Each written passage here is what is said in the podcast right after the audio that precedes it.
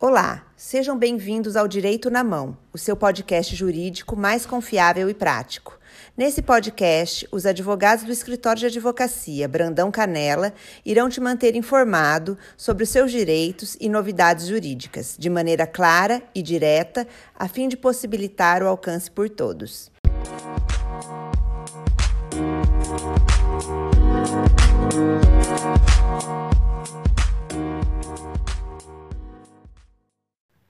Aqui é Tiago de Abreu e Silva, advogado do escritório de advocacia Brandão Canela, e hoje vamos conversar sobre a cobertura obrigatória pelos planos de saúde em casos de parto de urgência.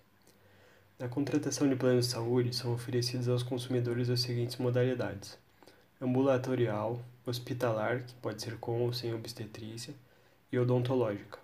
Especificadamente na modalidade de hospitalar sem obstetrícia, o plano deve cobrir serviços de internação hospitalar o que não inclui procedimentos gestacionais. Não obstante a regra para essa modalidade de contratação seja a ausência de cobertura de procedimentos obstétricos, em caso de parto de urgência, o plano de saúde é obrigado a cobrir despesas médicas. Nesse sentido, o Superior Tribunal de Justiça, no recurso especial 1.947.757 do Rio de Janeiro, fixou a seguinte tese, abre aspas, a operadora de plano de saúde tem o dever de cobrir parto de urgência, por complicações no processo gestacional, ainda que o plano tenha sido contratado na segmentação hospitalar sem obstetrícia. Fecha aspas.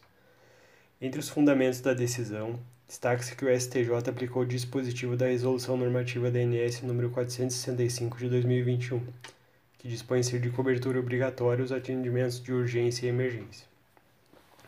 Por esses motivos, é importante que o consumidor esteja atento aos seus direitos Caso o plano de saúde recuse a cobertura em caso de parto de urgência, o consumidor deve procurar um advogado de sua confiança, que poderá pleitear pelo pagamento pelos danos materiais e morais na justiça. Por hoje é isso. Agradeço a todos pela audiência e não perca o episódio da próxima semana.